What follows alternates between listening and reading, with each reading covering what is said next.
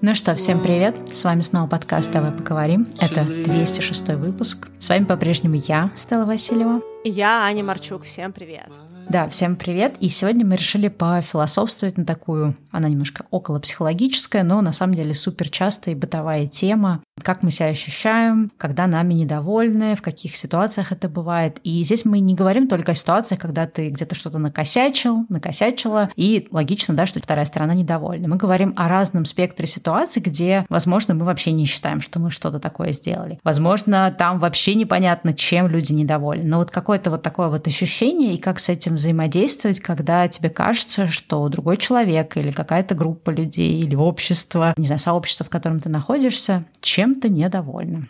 Ну да, то есть мы как раз будем минимизировать диалог о том, что делать, когда вами недовольны, потому что вы напортачили, потому что тут как раз достаточно понятная причинно-следственная связь, и недовольство нами, когда мы сделали что-то плохое, оно скорее логичное, ну если как бы мы, мы оба считаем, что мы сделали что-то плохое, да, то есть, допустим, когда вы обещали сдать работу и не сдали, да, и вами недовольны. Такие случаи мы сегодня обсуждать не будем, потому что с ними совсем другая связь. А мы говорим как раз про те ситуации, когда вы ничего не сделали, но вами недовольны, или вами недовольны, потому что вы какой-то, да, вы как-то говорите, как-то ходите, как-то одеваетесь, и вами недовольны, да, то есть люди недовольны вашим фактически существованием в том или ином виде. Или когда просто, допустим, вы даже, может быть, что-то супер хорошее сделали, либо для человека, либо, в принципе, вы чего-то достигли, у вас как-то что-то получилось, что вы хотели, вы этим поделились, а человек вам очень четко показал, что он вами недоволен. Или иногда даже бывают ситуации, когда вы просто жили своей жизнью, и каким-то образом другой человек пришел и вам высказал кучу претензий, а вы вообще не поняли, как так получилось, что вы попали на радар этому человеку, и вдруг еще и вызвали у него бурю недовольства. Да? То есть вот те эмоции, которые мы испытываем, когда каким-то образом мир нами недоволен, это то, что мы сегодня хотим пообсуждать в такой как бы около философской манере, то есть когда мы со Стеллой вместе фактически с вами думаем вслух о том, с чем такие штуки могут быть связаны.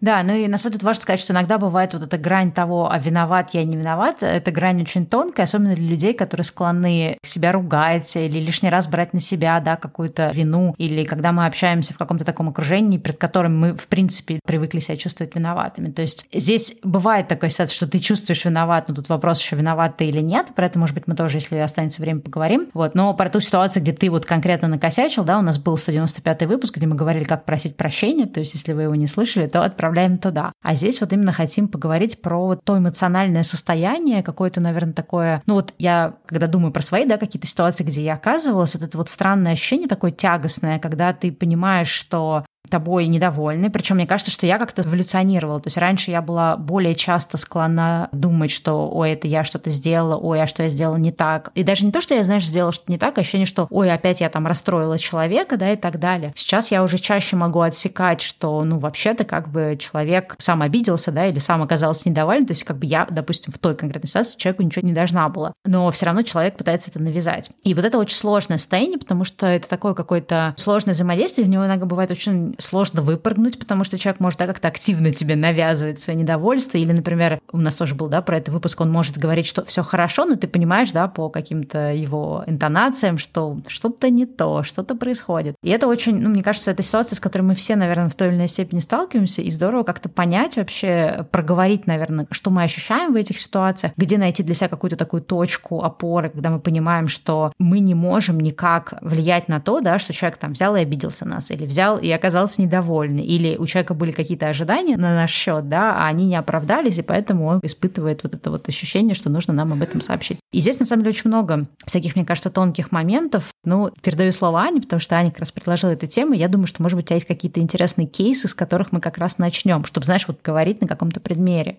Да, я на самом деле часто сталкиваюсь с ситуациями, когда каким-то образом кто-то мной недоволен, и это очень странная фрустрация моя личная, потому что, с одной стороны, я очень четко знаю, где я стою, то есть, допустим, в моей голове я очень легко могу разделить, что то, что человек сейчас от меня хочет, вообще со мной не связано, и я вообще не понимаю, почему человек считает, что это окей, сейчас мне это, допустим, вменять. Но от этого мое эмоциональное состояние, оно не становится лучше. То есть вот в чем сложность, допустим, такого вот недовольства там нами, допустим. Потому что даже если мы на уровне когниции, на уровне мысли понимаем, что это не про нас, то есть в нашей голове мы разделяем, где наша зона ответственности, а где, допустим, зона ответственности или вообще, в принципе, потребности другого человека, то эмоционально может быть очень много каких-то других вот чувств. И вот если говорить про пример, я помню, что первый раз мне одна из моих подружек сказала, что я вообще не могу терпеть, когда мною кто-то недоволен. И для меня это было такое вот, то, что называется на английском аха-момент, когда я поняла, что, боже, и я, и я тоже тот человек, который вообще не может вывозить эмоционально то, что мною недовольны. Вот пример, с которым она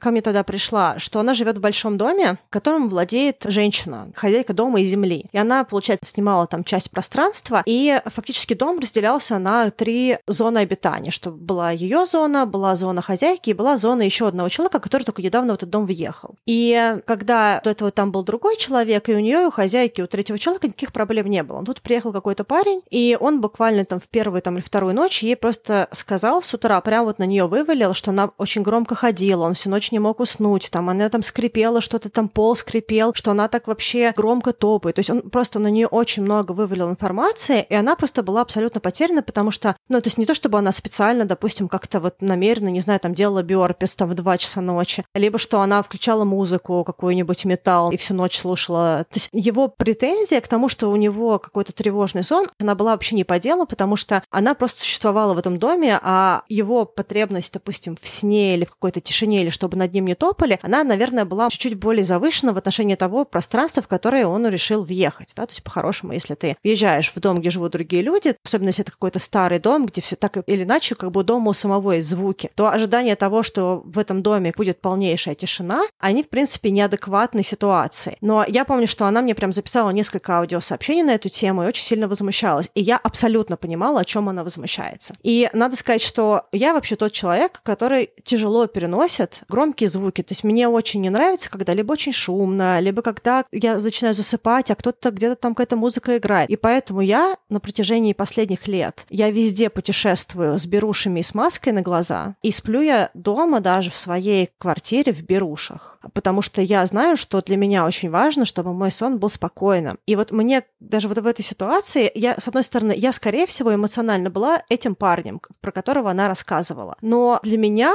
в плане того, что он сделал, это было абсолютно неадекватно, потому что, зная, что я тревожно сплю, я одеваю беруши, когда я засыпаю. И вот это пример недовольства нами, который вообще никаким образом не связан с этой моей подругой. Она связана исключительно с определенными потребностями, ощущением этого человека, завышенным личными в какой-то степени. Так или иначе, это его личный мир. И он этот личный мир вывалил на нее и создал ей кучу дискомфорта и кучу эмоций неприятных, которые с ней вообще не связаны. Они связаны очень условно, просто потому что, условно, она ходила по комнате, да, но как фактически все остальные вещи это был его собственный мир. Не знаю, сколько этот пример он описывает вот эту вот какую-то неадекватность ожиданий других от нас, к примеру, да, и нежелание брать ответственность за свою жизнь и за свои какие-то поведенческие привычки или потребности.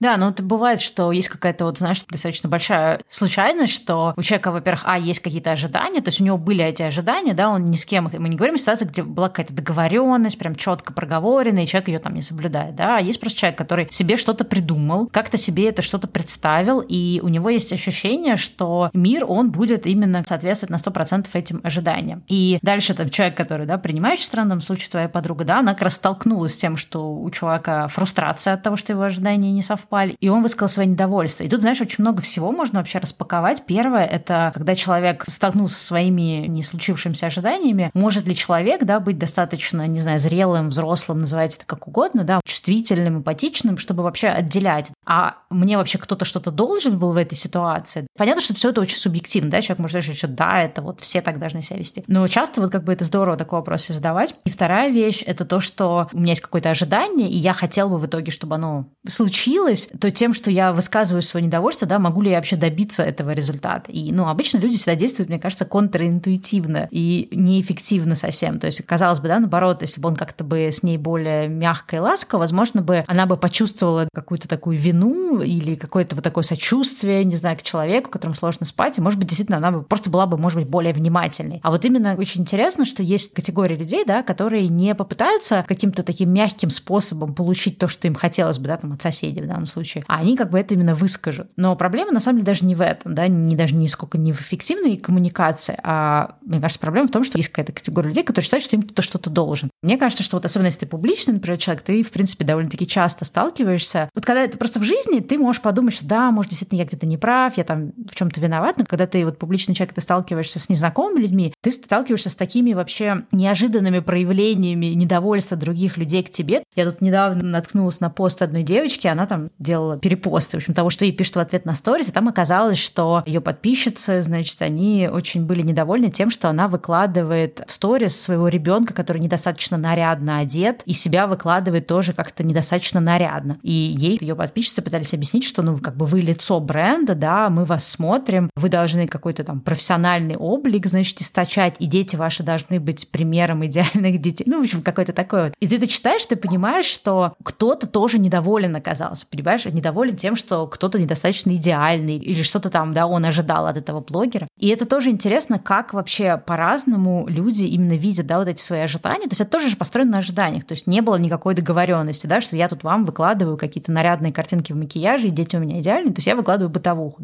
Но почему-то люди именно у них часто появляются эти ожидания. И вот мне кажется, один из первых таких вот тоже моментов, когда ты сталкиваешься с тем, что кто-то недоволен, нужно научиться отделять, что это вообще не про меня. То есть в каких-то нелепых ситуациях проще отделить, да, когда у вас это все-таки личная какая-то коммуникация, это там близкий человек, или, например, какая-то вот такая чувствительная тема, бывает сложно. Но очень важно отделить. Это про ожидания и представление другого человека, да, который мы не прокоммуницировали, или все-таки это про меня, потому что часто это бывает вообще не про вас. И мне кажется, что один из первых шагов это вот именно позволить себе признать, что это вообще не про тебя. Ну, грубо говоря, что это вообще-то проблемы того человека, как первый, да, шаг.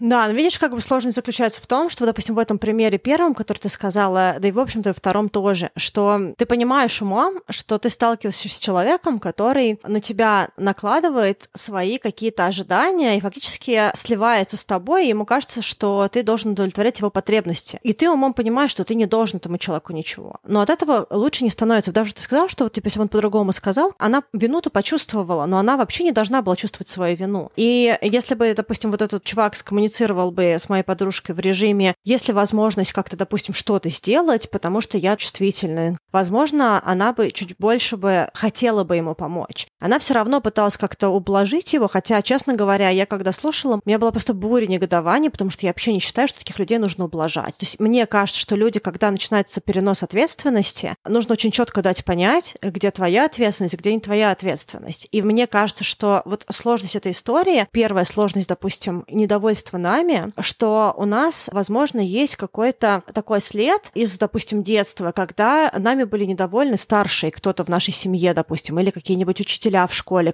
с которыми у нас были очень понятные вертикальные связи. То есть они взрослые, а ты ребенок. И как бы ты понимаешь, что тобой недовольны взрослые, и для ребенка биологически небезопасно, чтобы его взрослый был им недоволен. Потому что если говорить там на этапе биологии, то фактически, если младенцем недоволен родитель, то, скорее всего, его могут оставить в лесу, ну, условно говоря, да, какого какого-то там животного. Да? То есть, чтобы нами были довольны, допустим, наши старшие, это определенная биологическая потребность. Поэтому, когда мы очень четко понимаем, что нами недовольны люди, от которых мы зависим, ну, то есть в детской модели, детско-родительской, то ребенок старается сделать все, что он только может для того, чтобы сделать родителя довольным. И вот мне кажется, что эти прошлые травмы, они начинают очень сильно персистировать в ситуации, когда нами недовольны, потому что мы привыкли, что когда нами недовольны, это всегда какая-то вертикальная модель. И из этой вертикальной модели, из двух участников вот этого недовольства, мы те люди, которые должны что-то сделать. То есть к нам пришли сказали, убери комнату, ты видишь, что родитель тобой недоволен, на тебя ругается. Если ты не уберешь комнату, тебе может быть еще хуже, на тебя будут либо еще громче орать, либо тебя что-нибудь заберут, там какой-нибудь, вот часто у детей забирают какие-нибудь мобильные телефоны, еще что-то. Когда мы росли, могли забрать возможность идти погулять с друзьями или там что-то еще, то есть какие-то твои радости у тебя могут тебя их лишить, наказать тебя, да? И ты понимаешь, что, допустим, что сейчас нужно каким-то образом быстренько сделать родителя чуть более довольным, если ты хочешь что-то получить там свое. И вот мне кажется, что поскольку мы привыкли жить по модели, нами недовольны, нам нужно исправиться, даже когда мы умом понимаем, что сейчас вообще не такая ситуация, вот эта вот фоновая история, я называю это травматичным, но фактически это может не быть в понятии травмы, как мы говорим, допустим, про какие-то серьезные травмы, да, но это какая-то заточенная реакция, при которой нам кажется, что мы должны включиться и решать проблему другого человека, потому что именно так нужно поступать, да, но вот если осознать, почему у нас такая реакция, возможно, можно попробовать эту реакцию немножечко отрабатывать и формировать новые поведенческие взаимосвязи.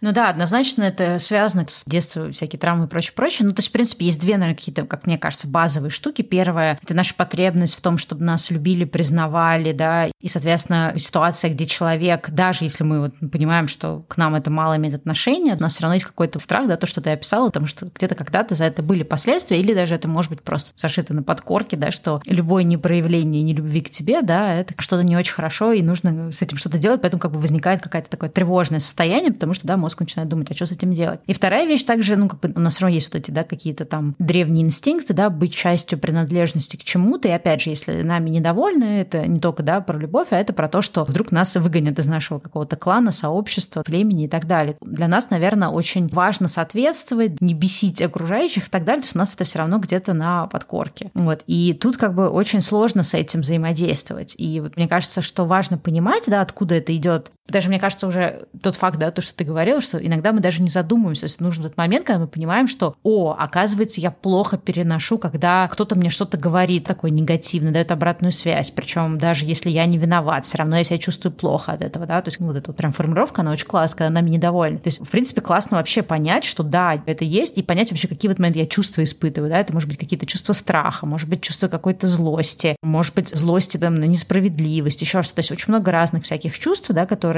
могут возникать. Ну, конечно, мало просто понимать, что это за чувство, все равно тут, мне кажется, какая-то такая большая работа. Для меня, например, самое большое было это понять, что есть огромное количество ситуаций, где ты вообще реально ни при чем, да, то есть для меня, наверное, самая большая проблема была, что я все время думаю, что, блин, ну что-то я накосячила, как я могла сделать по-другому, и нужно понимать, что, да, есть такие тоже тревожные люди, которые, они все время пытаются ловить вибрации людей, с которыми они взаимодействуют, потому что им кажется, что они могут заранее предугадать, как нужно себя повести, что нужно говорить, как нужно взаимодействовать, чтобы быть удобными для других людей, причем это часто бессознательно, да, и чтобы не бесить окружающих, что называется. И это тоже такой важный момент, что ты понимаешь, о боже, то есть ты начинаешь себя ругать, ты такой думаешь, так, где-то я, да, облажался, я все таки не отследил, в какой момент я мог сделать что-то по-другому, чтобы кого-то там не пробесить. Но, к сожалению, часто бывает, что нужно себе напоминать, что есть огромное количество ситуаций, которые это реально не про тебя, а это про других людей.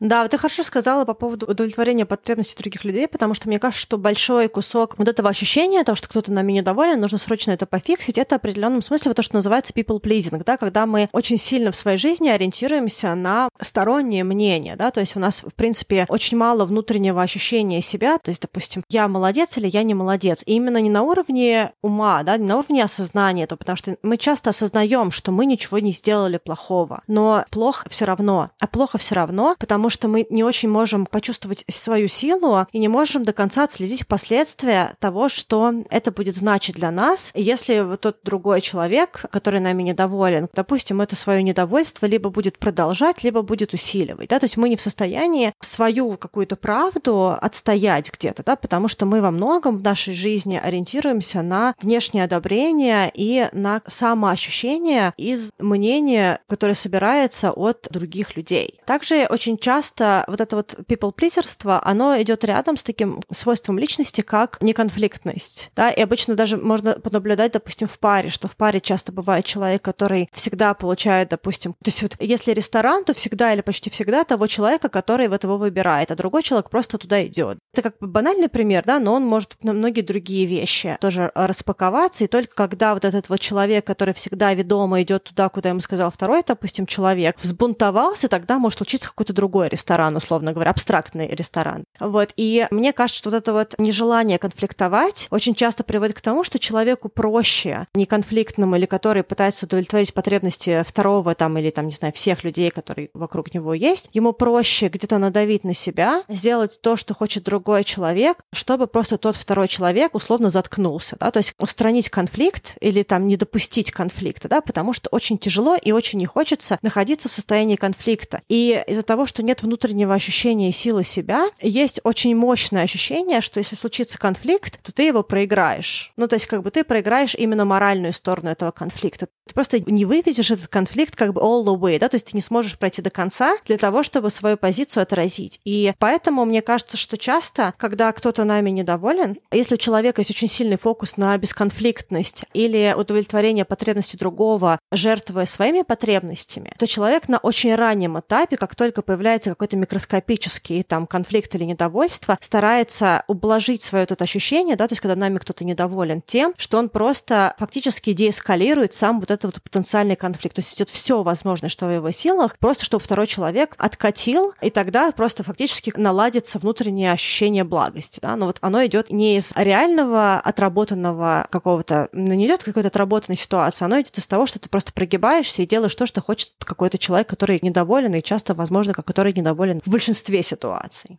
Еще, кстати, знаешь, есть отдельная сложная тема для многих людей, которые себя узнают в этом выпуске. Это, например, неспособность говорить «нет», отказывать в каких-то ситуациях, когда люди не предоставляют тебе выбора. То есть вот у меня как раз часто такое тоже бывает, когда человек, например, тебя о чем то просит, да, какая-то просьба, но она не предполагает, условно говоря, что ты выберешь, каким образом ее сделать, да, то есть человек не просто говорит, слушай, мне нужно, чтобы ты мне помог с тем-то и с тем-то, да, вот когда ты сможешь или что ты из этого сможешь мне помочь, а человек говорит, слушай, приезжай там тогда-то, тогда-то, будем делать то-то и то-то, и как бы здесь нет варианта, да, вообще, если у тебя в этот день время, что у тебя с ресурсом, да, какие у тебя другие какие-то ситуации. И если ты пытаешься человеку сказать, что, слушай, ну, вообще, как бы я на этой неделе занят. И дальше там может быть такая, как бы, да, история, что человек может быть недоволен тобой за то, что ты не согласился на его условия или пытаешься предложить что-то. Например, там, ну, у меня бывали какие-то ситуации, когда, например, по-моему, даже, может, рассказывала в подкасте, но такая достаточно яркая, когда там кто-то попросил меня там что-то с машиной, а я в тот день, э, ну, как бы вообще на той неделе была занята, и я сказала, что, слушай, приезжай, забирай машину, бери ключи, да, и едь как бы по своим делам, там человеку нужно было что-то перевести, и он водил машину, да, а потом привезешь машину. И человек мне говорит, блин, то мне нужно, получается, до тебя доехать, а как бы у этого человека был транспорт, просто это был скутер, а не машина. То есть мне нужно до тебя доехать, потом, соответственно, значит, поесть по своим делам, а потом от тебя снова, типа, к себе, да, ехать. И тут как бы человек оказался мной недоволен именно потому, что я не согласилась сама, да, бросить дела, поехать,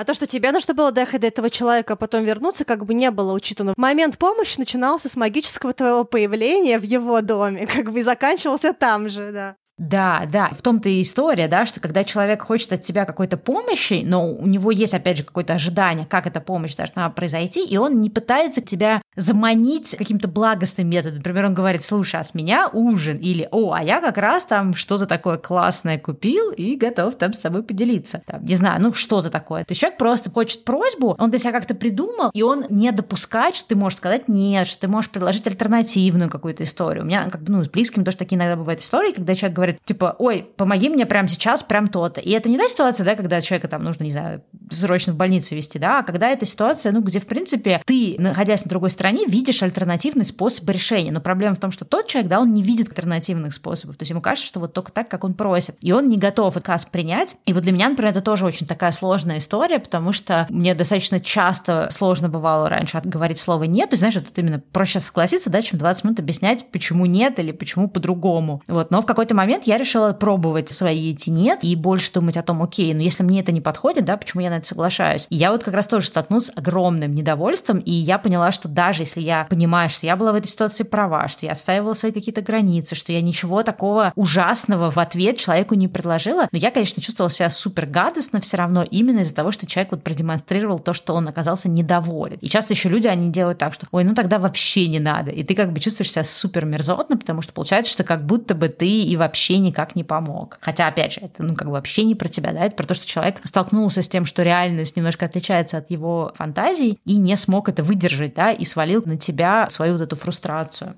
Ты знаешь, я еще думаю о том, что вот в таких ситуациях, про которые ты говоришь, когда ты просто делаешь для другого человека, и тебе все равно плохо, и когда тебе еще говорят, ну тогда вообще ничего не надо, это очень сильно напоминает, как мне кажется, такую ситуацию, когда ты просто растешь в пространстве, где тобой бесконечно недовольны, то есть все время, что ты там, допустим, рос, как ребенок, тобой все время были недовольны. И когда ты, допустим, слышишь какое-то очередное недовольство, ты мгновенно просто скатываешься в ощущение себя тогда, когда ты был маленьким и беспомощным. И вот почему очень сложно с этим совладать, потому что ты не включаешь никакие инструменты взрослого человека в этот момент. То есть ты включаешь те же самые психологические реакции, которые ты включал тогда, когда ты был ребенком, и это очень сложно, потому что фактически как бы это травматический перенос. А другой человек, который от тебя от этого всего хочет, забавно то, что он тоже находится в достаточно детской позиции, потому что фактически у нас даже был какой-то выпуск про интеракцию, когда человек вообще не в состоянии подумать о том, что ты тоже вкладываешь какой-то свой ресурс или что у тебя может быть быть другой план, может быть другое время, что это могло не обсуждаться, или, допустим, это не было достаточно четко сказано, чтобы можно было реально быть этим недовольным. То есть все равно тот человек имеет право испытывать свои чувства, если он каким-то своим образом рассчитывал, что что-то произойдет в какой-то момент времени. Как вот та подружка, она там в 90% случаев знала, что ты не откажешь в помощи. И она как-то так все распланировала, но забыла тебе об этом сказать. И вот, получается, ей нужно было переехать, она тебя попросила, чтобы ты приехала и помогла ей переехать, к примеру, а ты такая, извини, я в этот конкретный день занята. Это может быть вообще такой момент, что это был единственный отрезок времени на этой неделе, когда ты была занята, к примеру, да. Но вот именно этот момент времени ей нужна была помощь. И она в этот момент свое вот это недовольство, она не может его связать со своими эмоциями, да, она не может его связать с тем, что она не сказала заранее, не попросила. Она находится в абсолютном заключении в своей голове, при которой ей кажется, что сейчас для нее разрушился весь мир. И это детская модель потому, что дети вообще как бы на определенном этапе взросления вообще не в состоянии мыслить из серии «а собачке плохо сейчас». Ребенок не понимает, как собачке может быть плохо, потому что ему-то сейчас хорошо, как собачке-то может быть плохо, потому что весь мир идет из его понимания реальности. Если ему сейчас хорошо, ему кажется, что всем хорошо. Если ему плохо, то всем плохо. Если он сейчас свободен, чтобы переехать, значит, как бы все должны тоже быть свободны, чтобы переехать. Но это абсолютно детская модель, потому что эта модель не включает интеллектуальный там какой-то мыслительный ресурс, что другой человек может иметь другие позиции, да, такое слияние тотальное. Если я так считаю, значит, все так считают,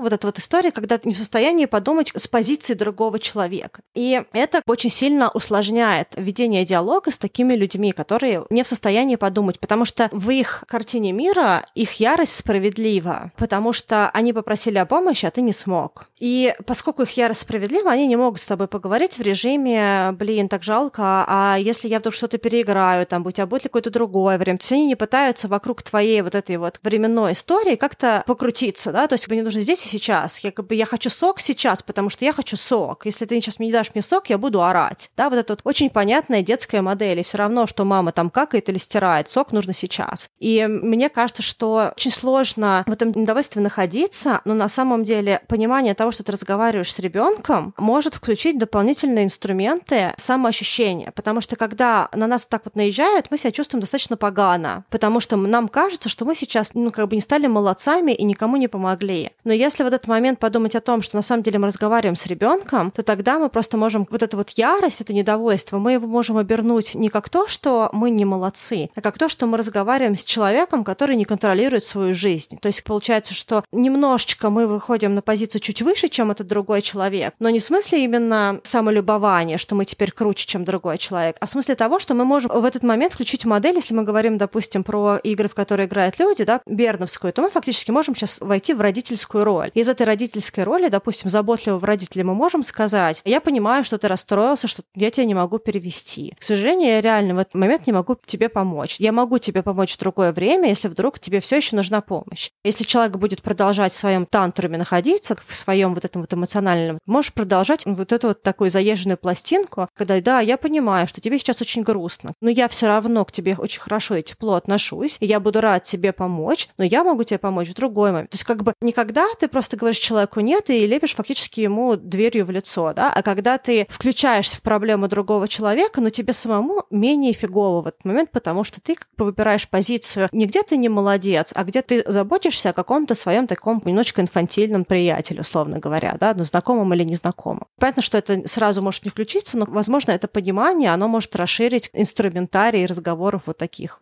Да, сейчас, знаешь, подумала, что у нас, в принципе, ну вот, опять же, сейчас, возможно, закидают помидорами, но мне кажется, что есть еще определенная какой-то такой вот в культуре, да, особенность. Принято постоянно выражать недовольство в лицо. То есть есть вот культуры, да, в которых это не очень, допустим, принято. То есть мне кажется, вот здесь, например, в Америке ты реже услышишь какое-то такое недовольство, скорее люди как-то будут ходить вокруг, ну, как-то очень аккуратно это облекать. У меня там воспоминания каких-то там ситуаций, когда я, еще там в России жила, гораздо чаще тебе могут, ну, условно говоря, находить хамить, да, как бы, собственно, тебе почему хамят? Потому что кто-то тобой недоволен, ты как-то неудачно прошел, неудачно сел, неудачно встал, не так спросил продавщицу и так далее. И получается, что как будто у нас тоже такая культура, где нормализовано быть недовольными другими людьми, и это очень активно коммуницировать. И это тоже, на самом деле, осложняет, да, то есть даже ты чувствуешь, что ты прав, и что, может быть, тебе надо там что-то в ответ ответить, как-то поставить человека на место, или свои какие-то границы проложить, да, объяснить ему. Это очень сложно сделать, потому что у нас как бы нормальным считается высказывать какие-то претензии, недовольства, а защищаться это воспринимается как то, что ты там, ой, не помог, да, или ой, отказал, ой, что мы такие сегодня недовольны, да, или что мы такие типа обидчивые. То есть вот это тоже такой очень важный момент, что, ну, вот в уровне культуры, да, уровне какого-то даже, мне кажется, просто вот этикета, который есть в обществе, по этикету как-то не запрещено высказывать недовольство, а давать отпор. Это считается какой-то грубостью, например. У меня тут очень много оттенков, я попробую про них сказать. Мне как раз нравится, когда люди мне в лицо высказывают свое недовольство. То есть именно само по себе прямая коммуникация лично мне удобно. Мне нравится, когда человек, если у него есть ко мне вопрос, он его выражает чем если, допустим, он его не выразит, но просто перестанет со мной общаться, к примеру, да, или если он, допустим, не мне это скажет, а, к примеру, там, позвонит в полицию это скажет. Как пример, если, допустим, соседу не понравилось, что у меня, не знаю, музыка играет, ну, абстрактный пример, да, какой-то, и он не просто позвонил мне в дверь и сказал, извините, пожалуйста, не могли бы сделать потише, да, это было бы выражением недовольства напрямую, а он бы позвонил бы, и ко мне приехала бы полиция. Я бы сидела бы и думала, просто нельзя было мне сказать, что ты недоволен сейчас, там, что музыка громкая. Я, допустим, слышу всех соседей, даже которые телевизор там у них играет. Да, то есть мне недовольство открытое и в лицо как раз удобно. С чем я с тобой согласна, с тем, что есть вопрос к формату. Во-первых, вопрос к формату, что недовольство, оно все время выражается не просто как какое-то вежливое недовольство, когда человек тебе говорит, не могли бы ли вы, пожалуйста, сделать то-то, то-то. Или там, мне громко. Я сейчас переживаю из-за этого. Можно вас попросить там то-то, то-то, то-то. Да? Допустим, я в Америке реально говорила людям, которые сидели в метро, слушали ютубовские ролики, видео музыкальные на весь вагон. Я просто могла подойти и сказать, извините, пожалуйста, могли бы вы, пожалуйста, свою музыку послушать в наушниках? Да, то есть я им не говорила, что ты там вообще мудила, сколько можно, тебе что, мама не учила? Это не про недовольство, да, это про то, что у тебя есть какие-то свои границы, и ты как раз пытаешься их прокоммуницировать, да, то есть с человеком договориться о чем-то.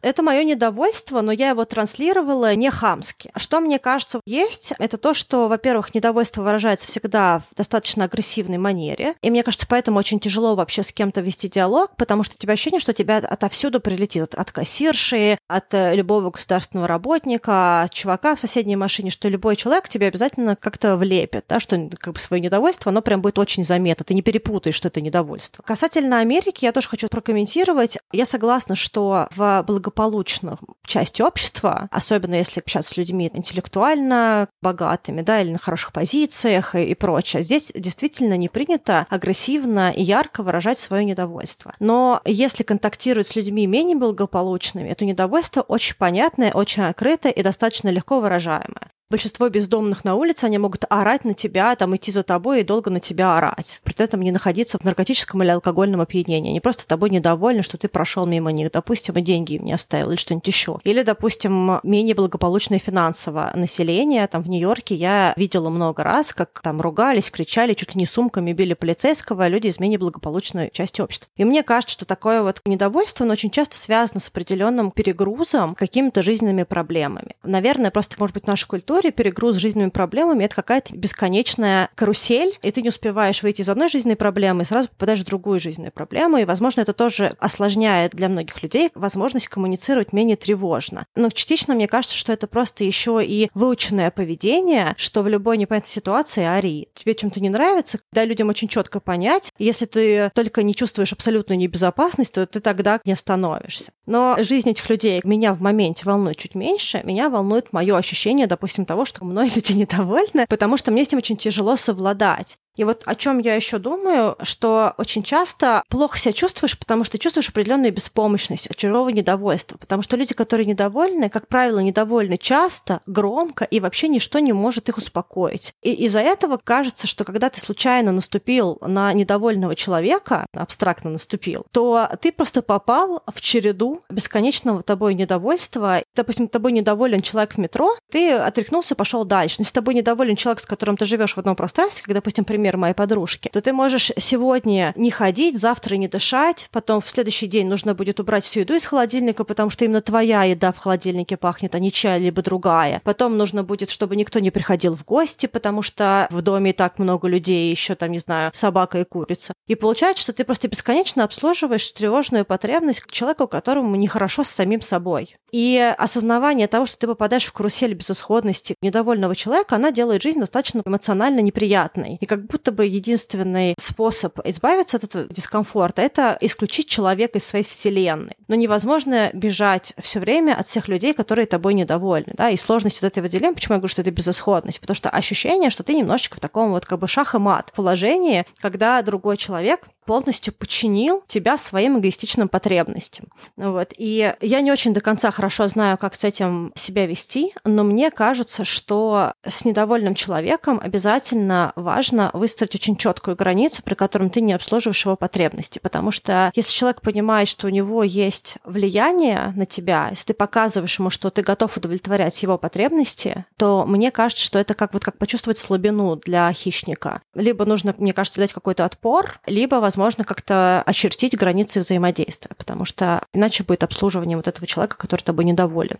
Да, я, кстати, подумала о том, что мы очень давно делали выпуск про личные границы, какой-то 48-й был выпуск, возможно, это какая-то тема, которую в какой-то момент нужно как-то снова реанимировать. Но опять все сводится к тому, что вот это вот недовольство, да, оно, по сути, тоже нарушает твои личные границы, и ты, кстати, там бросила, ну, я понимала, к чему ты это сказала, но все таки хочу уточнить, ты сказала, что ты вот предпочитаешь прямую коммуникацию. Да, абсолютно, когда мы говорим там с друзьями, и у нас какое-то недопонимание, классно, когда люди напрямую коммуницируют, да, они ходят вокруг да около или делают вид, что все ок. Но, честно говоря, с незнакомыми людьми их недовольство. Мне, например, кажется, что часто эта коммуникация излишняя. То есть если кого-то что-то не устраивает, да, у него какие-то ожидания не сложились, не всегда есть прок в этой прямой коммуникации, потому что часто человек это высказывает не потому, что он хочет как-то, да, обсудить, договориться, найти какую-то общую территорию, на котором всем будет комфортно. Скорее всего, он просто это высказывает. И делает это щедро, регулярно и все время недоволен. И, честно говоря, кажется, что в этот момент, что, как бы, знаешь, забери свою прямую коммуникацию себе обратно. Но возвращаясь к теме как бы личных границ, мне кажется, да, это очень сильно об этом, о том, чтобы понимать, во-первых, где мои границы, должен, не должен я в этой ситуации человеку что-то, про меня это или про него, он мной недоволен, потому что это его личные проблемы, ожидания, его проекция на то, как устроен мир и как должен я, например, действовать, или где-то я там что-то накосячу. То есть очень четко это понимать, и если ты понимаешь, что нет, это не про меня, и я ничего не накосячил, то тогда как раз вот эти пресловутые личные границы, тема очень такая сложная, длинная, кропотливая, и при том, что это очень неприятно, на самом деле, учиться их выстраивать, потому что, естественно, люди, которые привыкли высказывать недовольство, они не то чтобы очень ждут от тебя какую-то развивающую обратную связь. Но это на самом деле очень важно делать. И нужно понимать, что это будет достаточно неприятно болезненно, но со временем это, может быть, не избавит от тебя от неприятного чувства, что тобой недовольны, но это все-таки где-то позволяет тебе как-то, не знаю, лучше сохраняться, что ли, в каком-то таком вот моральном плане. И это очень важно понимать, как это делать, что такое личные границы, как они коммуницируются и так далее. И вот, знаешь, навык какой-то такой твердости, то есть у нас там много тоже разных же выпусков было про то, как правильно коммуницировать, да, там не токсично с людьми, про то, как не вступать в какую-то перепалку, да, как там не оправдываться, не объяснять человеку, а вот потому что и потому что, а вот ты смотри, ты там это, а я тебе то, а ты мне то, и ты вообще сам дурак, да, вот как бы не вступать вот в это все, какую-то дополнительную эскалацию, а именно уметь просто четко их прокоммуницировать. И у меня, знаешь, такой пример, я по пятницам очень люблю смотреть супер длинные прямые эфиры на канале Майкла Найки и там Саша Плющев с ним, и там как бы очень интересно наблюдать, потому что эфир, он там длится от 5 до 7 часов, и он построен на том, что им подписчики присылают разные вопросы, и они отвечают на вопросы до тех пор, пока есть вопросы. Длится это очень много часов. И там, ну, в разные периоды жизни разные вопросы. Сейчас понятно, что больше как бы связаны там с актуальной повесткой, там какие-то вопросы про политику, войну и вообще происходящее в мире.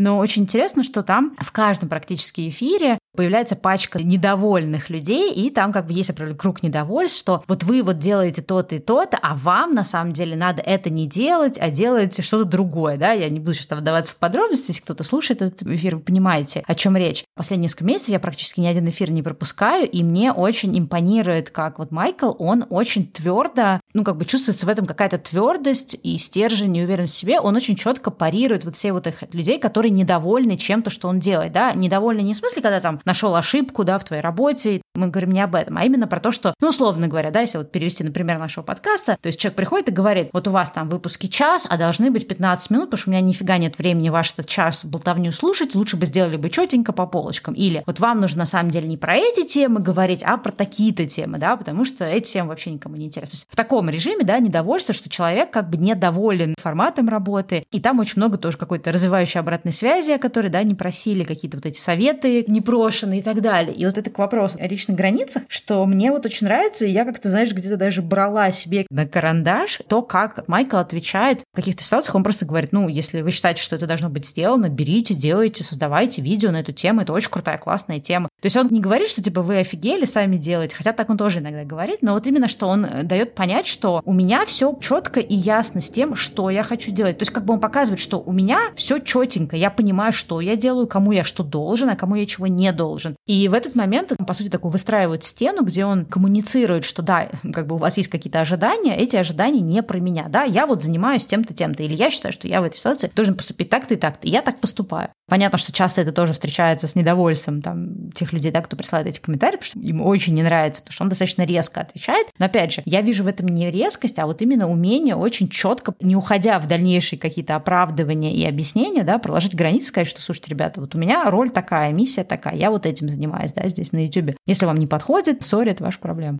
Да, вообще, когда человек не уверен в том, что он и как делал, когда у него самого есть сомнение к себе, это хорошая почва для того, чтобы туда село сомнение другого человека. И мне кажется, что очень хорошо нужно помнить, что так всегда будет. Да, что если мы в себе не уверены, то кто-то обязательно нам расскажет, в чем нам нужно быть уверенным. У меня еще есть такая модель, с которой мне, допустим, очень сложно. Я даже не знаю, как ее правильно описать. То, как я для себя это называю, какой-то тревожный перфекционист. Еще, не знаю, может быть, это про контроль вообще над миром, про вот ощущение того, что у тебя есть как будто бы такое магическое влияние на все, что происходит в этом мире, условно говоря. То есть это как бы я пытаюсь это как-то описать. Мне кажется, что там есть и тревожный компонент, и какой-то компонент идеальности, и какой-то момент того, что у меня есть влияние на что-то. А я сейчас объясню, про что я пытаюсь сказать. Когда мной кто-то недоволен, мне кажется, что это моя ответственность, и у меня есть возможность восстановить идеальность ситуации, в которой мы находимся. То есть как человек приходит, мне рассказывает про недовольство, и я просто беру это недовольство, исправляю, и все дальше прекрасно. И меня был такой немножко токсичненький приятель, который всем рассказывал, кому как нужно жить. И я не до конца вначале просекла, что это тот человек, который всегда всем будет говорить свои недовольства, и в общем и целом невозможно быть другим человеком и быть молодцом. То есть как бы молодец только этот конкретный человек. То есть он про себя считает, что он супер классный, и э, все, что он говорит, это абсолютно правильно. Да? То есть токсичненькая немножечко модель взаимодействия с миром. Но я не сразу это отловила, поэтому я очень долгое время, пока мы там дружили, я старалась как-то подстроиться и где-то для человека что-то сделать лучше, пока я не поняла, что количество претензий и количество вещей, которые от меня требуются, оно никогда не заканчивается. И вот это вот был тот момент, когда вот это мое желание, оно закончилось, да, инвестировать в это вообще коммуникацию. И почему я говорю, что это частично про контроль и частично про перфекционизм и частично про какую-то вот тревожность, не в нашей власти, как бы мы сильно ни старались, сделать счастливым несчастливого человека, которому нехорошо с собой. И очень важно понимать, что когда человек выражает свое недовольство в достаточно неэкологичной, токсичной, жесткой, эмоциональной, сложной форме, скорее всего, у этого человека есть вопросы к очень многим аспектам своего бытия. Да, то есть это не только, допустим, моя подружка, которая условно громко ходит по ночам в туалет или просто там вечером по комнате там и что-нибудь еще, да. Это скорее всего соседи, которые там в соседних домах живут, и скорее всего коллеги на работе, и скорее всего сама работа, и скорее всего вообще в принципе все. И кассирша не та, и продукты неправильные. То есть это невозможность существовать в мире, она достаточно сложная для этого человека, скорее всего. И на той стороне есть тоже человек, которому кажется, что он может контролировать весь мир. Это не происходит контроль над миром, он не случается. И то, что с человеком дальше происходит, что его вот эта неидеальность бытия, она просто вот взрывает ему самому этот мозг. А вот поэтому важно понимать, что у нас есть возможность улучшить этот диалог для всех участников,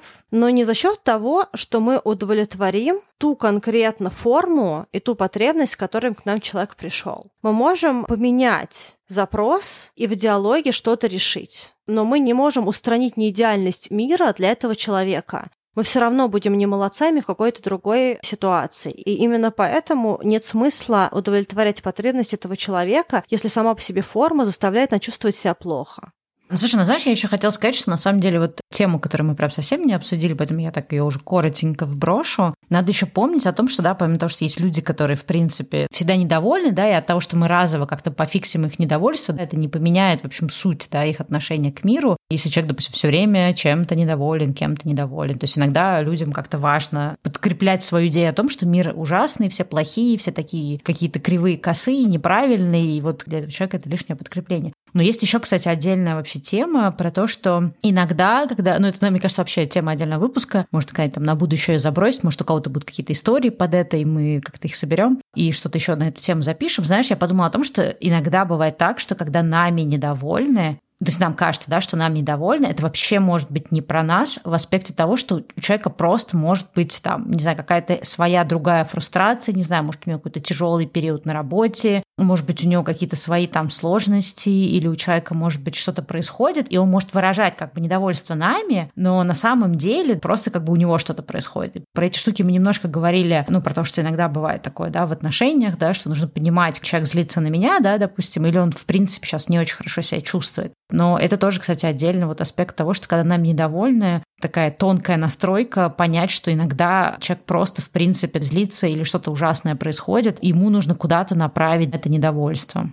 Мы говорили про это в выпуске про смещенную агрессию. Если вы понимаете, что вам отзывается, или вам кажется, что вы в ситуации с другим человеком, где это, ну, как бы может быть, то, может быть, этот выпуск будет более полезен. Я хотела сказать, что вот в этой ситуации, которую ты озвучил, да, когда есть смещенная агрессия, а также в ситуациях, которые там, мы до этого сказали, есть тоже такой момент, что мы сами по себе, у нас есть такая штука, что у нас не очень есть понятный инструментарий, как реагировать, потому что либо мы удовлетворяем потребность другого человека и на какой-то хотя хотя бы короткий момент времени становимся хорошими, хотя это тоже не всегда так, можем удовлетворить и все равно остаться в говне. Либо мы принимаем недовольство нами, и тогда становимся плохими, да, то есть мы говорим, что нет, мы это не будем делать, да, нет, я не буду ходить тише, нет, я не буду ехать за тобой, забирать тебя и менять свои планы, чтобы тебя забрать и перевести на машине, потому что тебе неудобно ко мне приехать и взять эту машину самостоятельно. И мы становимся тогда плохими. И то, чего мы не делаем, мне кажется, что часто у нас отсутствует, и опять-таки, как бы если мы из культуры, где людям было привычно друг на друга кричать, замечать, что, надо сказать, не во всех западных культурах сейчас поддерживается. Да? То есть даже в детско-родительских отношениях, в общем-то, да и в нашей культуре, если я сейчас смотрю на то, как воспитывают своих детей мои там друзья и подруги, я вижу, что ситуация, при которой на ребенка просто орут и говорят, иди в другую комнату, не мешай родителям, достаточно редкая. Да? И, скорее всего, родители, которые хотя бы минимально вывозят ситуацию, он старается все-таки как-то по-другому с ребенком повзаимодействовать. Просто как бы частично это еще и вот особенность периода, в который мы все находились, и там, если 90 кто-то рос, это все было очень таким сложным для всех периодом. Но то, что мы не получили, мы не получили навыка находиться в спокойном диалоге, когда у человека что-то происходит. Задавать вопросы человеку, а что конкретно, почему именно это, с чего ты, вот почему ты именно ко мне решил прийти? Ты что-то еще там попробовал другое сделать? Ну, сколько ты спать ложишься? Может быть, ты слишком там... То есть вот какие-то штуки, когда мы просто находимся с человеком в диалоге, либо, допустим, я один раз на работе стояла, мы снимали ночью, и ко мне пришел человек из соседнего дома и просто начал на меня наезжать здесь, в Канаде, и говорить мне, что вот, вы поставили генератор прямо около моего дома, генератор работает в 9 вечера, вот карта, на карте никакой генератор не написан, а там написано, что просто будут у нас стоять грузовики с техникой. Вот, а там генератор, сколько вы еще будете снимать? Я хочу, чтобы вы через час закончили, потому что в 10 я планирую ложиться спать. Он просто на меня вот все это скидывает. Не то, чтобы он прям истерично орет, но он и, и неспокойно разговаривает, да, то есть он достаточно эмоциональный, достаточно жесткий, все это выливается на меня. Я, в общем-то, работаю на самой низкой позиции, позиции в этой пищевой иерархии. Я вообще не нахожусь в ситуации принятия решения, где должен находиться генератор. Я по рации говорю своим там начальникам, что можешь подойти, у нас здесь есть сосед, человек, как сказать, мы снимаем в жилом пространстве, в жилом фонде, и человек, который там живет, который подписывал соглашение на то, что здесь будут проходить съемки, когда ему пришла карта, да, он согласился с тем, что здесь это будет происходить, он как бы не соглашался на генератор. И я жду, а она, моя начальница, не идет. И он стоит, ну что еще? Что она сказала? Когда она придет? Идет. А я как бы не знаю, как ему помочь, и он просто все это говорит, и я ему просто говорю, вы знаете, я вас очень понимаю. Генератор, конечно, не самая тихая техника. Конечно, если у вас это прямо около дома, конечно, вам это тяжело. Я просто это сказала, потому что мне нужно было что-то говорить, потому что он бесконечно со мной разговаривал. И в этот момент этот человек меняет тон разговора, и он перестает на меня наезжать, он со мной начинает разговаривать в режиме, да вы понимаете, я так-то в принципе, да и пусть бы снимали бы, да и пусть генератор. Я просто встаю в 5 утра. Генератор конкретно около нашей спальни находится. И вот он как бы все это говорит, и я говорю, боже мой, даже даже около спальни. Я очень хотела бы вам помочь, но я, к сожалению, не знаю, что я могу еще сделать, потому что эта техника, она вся здесь уже стоит, и этот генератор, он тоже уже есть, и я даже не знаю, когда они смогут его отключить, потому что на нем подвязаны все вот эти вот процессы, которые вот тут происходят. Я говорю, что, может быть, я еще что-то могу сделать, может быть, мы можем что-то вам предложить, еще что-то. И он просто как бы говорит, ты нет, ничего не надо, вот просто хочется хотя бы понять, когда вот можно будет пойти спать. Я говорю, вы знаете, вот там нам осталось снимать, мне кажется, по ощущению, еще часа два с половиной. Вот потому как идет процесс съемки. Я не знаю, сколько там это вам помогает. Я вот прям очень вам сочувствую. И вот просто человек, в момент, когда пришла моя начальница, она пришла там еще минут через там 12. Он уже не был в таком состоянии, и когда она начала им говорить, что, вы знаете, я просто не могу ничего отключить, можем ли мы как-то вас поддержать? Он говорит, просто скажите, когда вот там будет заканчиваться съемки. Он говорит, ну вот еще там два часа должны снимать. Если хотите, мы можем там вас в отель переместить и что-то еще. Он такой, нет, ничего не надо. Просто что-то ей сказал, и он сказал, что постарайтесь, пожалуйста, по возможности, когда вы доснимете, в первую очередь забрать этот генератор, отключить его. Он сказал, да, я постараюсь, и он ушел. Ну, то есть вот мне кажется, что то, что у нас отсутствует, это навык взаимодействия с недовольными людьми, который может привести к снижению градуса недовольства. И нам кажется в нашем вот этом состоянии, когда нами недовольны, что нам нужно решать недовольство другого человека нашими действиями. Но иногда мы можем устранить недовольство части людей нашими словами. Там даже не нужно что-то в себе менять. Мы просто можем отразить эмоциональное состояние другого человека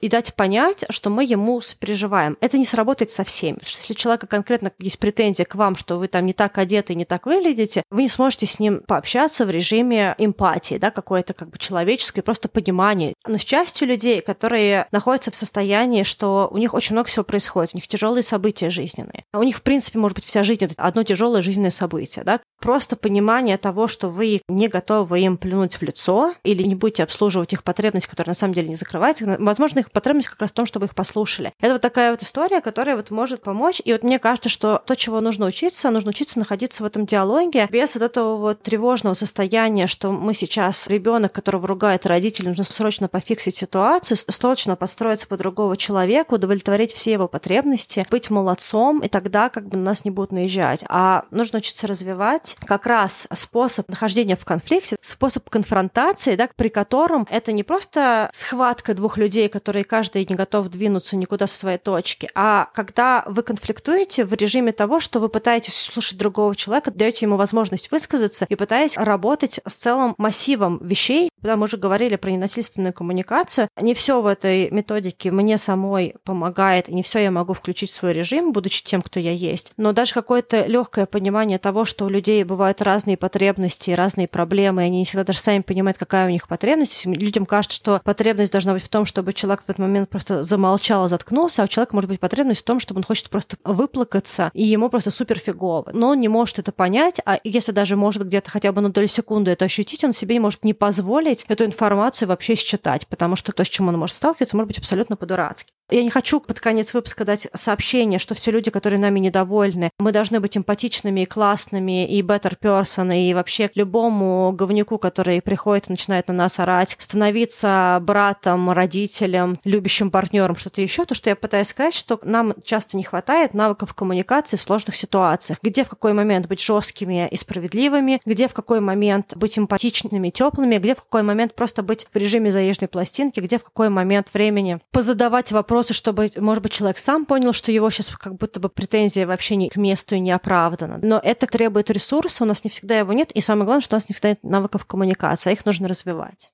Ну да, согласна, что идеальная картина была бы, если ты мог бы прокоммуницировать, что прости, я знаю, что ты сейчас, да, фрустрированный, тра-та-та. В ситуации со съемкой, да, там все-таки косячок был со стороны съемочной группы, да, ну то есть даже если это изначально предполагался этот генератор, но до человека не донесли информацию. То есть тут даже больше причин, да, как бы на это недовольство быть более эмпатичным. Но в принципе в любой, мне кажется, ситуации, если мы можем одновременно и прокоммуницировать, что смотри, вот мои границы, да, вот я понимаю, что ты мной недоволен, но вот в этой ситуации я могу поступить только так, так-то и так-то. То есть показать человеку, что я вижу твое недовольство, я вижу твою фрустрацию, я вижу, что ты сейчас злишься, обижаешься, еще что-то. Но особенно, когда это личная именно коммуникация, да, не просто там человек мимо проходил, какую-то там претензию высказал. Тут разные могут быть исходы, да, не всегда нужно вступать в длинную какую-то коммуникацию. Но это, наверное, такая идеальная история, если ты можешь и супер как бы эмпатичен быть человеку, но при этом твердо отстаивать свои границы, да, и не брать это недовольство на себя. Ну, это наверное, что-то идеальное, к чему мы все стремимся и чего мы, наверное, всем желаем.